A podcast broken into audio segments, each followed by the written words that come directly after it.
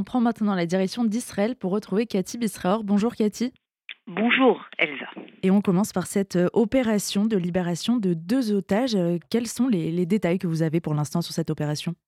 D'abord, il faut dire que c'est une opération héroïque, très complexe, euh, dramatique, spectaculaire, qui a eu lieu cette nuit au cœur de Rafiyar. En fait, cette opération a commencé tard dans la soirée et surtout avant minuit avec des tirs intensifs de l'armée israélienne dans une autre zone de Rafia, de toute évidence pour faire euh, diversion et pour protéger cette opération qui devait se dérouler donc dans un autre lieu de Rafia, au cœur de Rafia.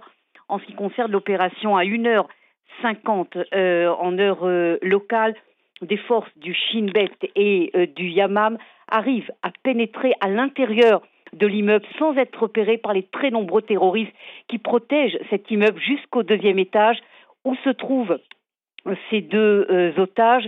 Les forces euh, du Shin Bet et du Yamam sont protégées à l'extérieur par euh, des forces de Tsahal, l'armée de l'air israélienne, et également la force de commando Shahitet, 13.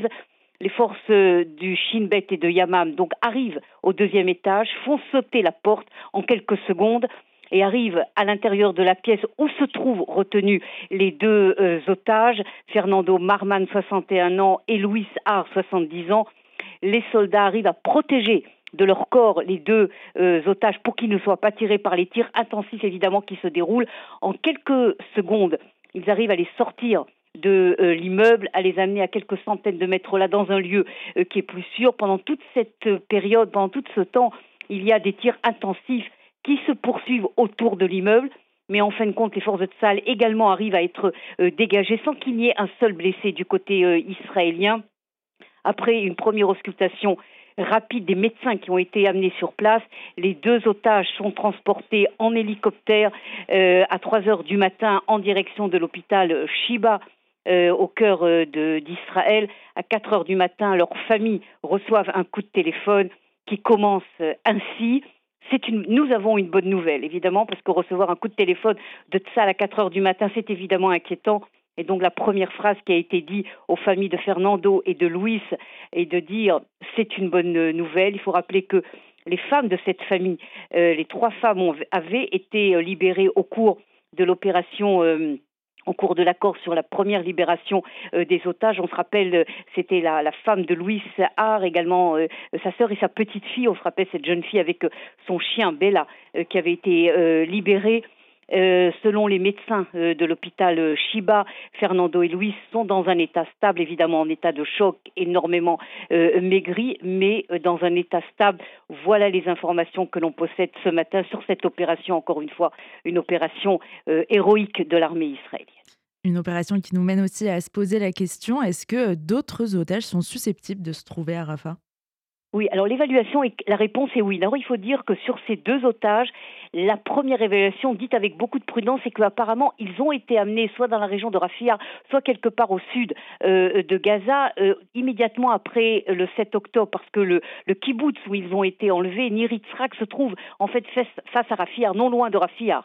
Et donc l'évaluation, c'est qu'ils ont été évacués, mais euh, directement, qu'ils ont été pris directement à Rafia. Mais L'évaluation de Tzal est que de la même manière que les otages qui se trouvaient au nord de Gaza, également d'ailleurs la direction euh, du Hamas, euh, sont, partis du nord lorsque Tzal a envahi le nord, et de la même, chose de la même manière que Israël aujourd'hui, que Tzal aujourd'hui opère d'une manière intensive à Khan Younes, cela pousse, si vous voulez, en direction justement euh, d'amener des otages en direction de Rafiyar, et surtout pas seulement les otages, mais également la direction du Hamas. Est-ce que justement le Hamas a donné une version de cet événement cette nuit?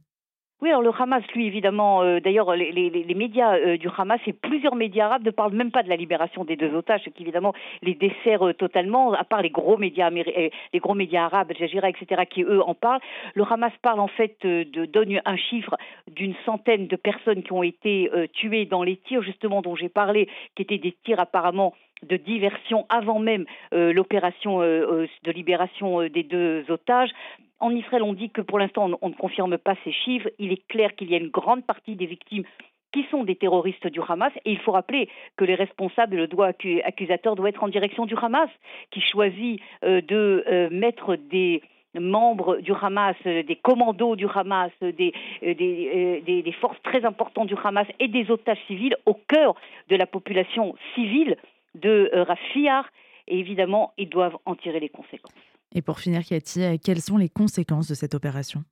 Écoutez, il y a énormément de conséquences. C'est évidemment une opération dont on parlera encore beaucoup. Il y a beaucoup de conséquences, aussi bien d'abord au niveau moral, évidemment, qu'un tel succès de l'armée israélienne. Maintenant, il faut quand même se rappeler qu'il y a encore 134 euh, otages et beaucoup de questions sont euh, posées sur l'avenir euh, de justement de ces otages. On sait que les négociations pour l'instant sont totalement au point mort.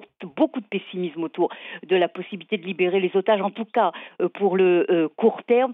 Ça relance évidemment toute la controverse sur la nécessité d'une opération israélienne à Rafah. On sait que c'est euh, la volonté euh, israélienne, aussi bien le chef d'état-major que Benjamin Netanyahu ont dit il faut euh, une opération à Rafah pour terminer cette guerre par un succès. Pour l'instant, on sait que les Américains, les Européens ont beaucoup de retenue sur ça, mais à mon avis, cette opération, si vous voulez, pousse, cette opération de sauvetage confirme quelque part qu'il y aura d'une manière ou d'une autre une nécessité des forces israéliennes d'opérer à Rafah.